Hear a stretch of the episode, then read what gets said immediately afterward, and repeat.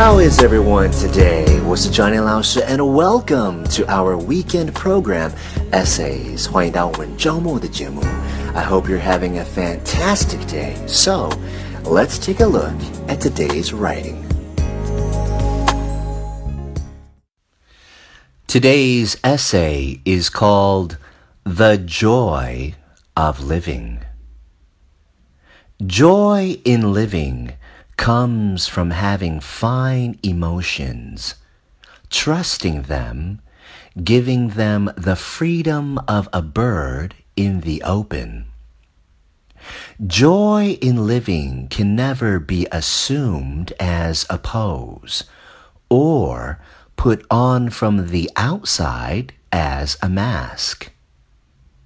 People who have this joy do not need to talk about it. They radiate it.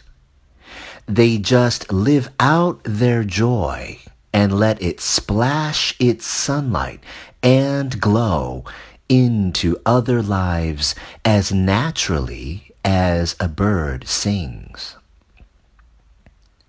And those who have and exhibit the joy of living are never those who have been without care sorrow, failure, disappointment, and discouragement.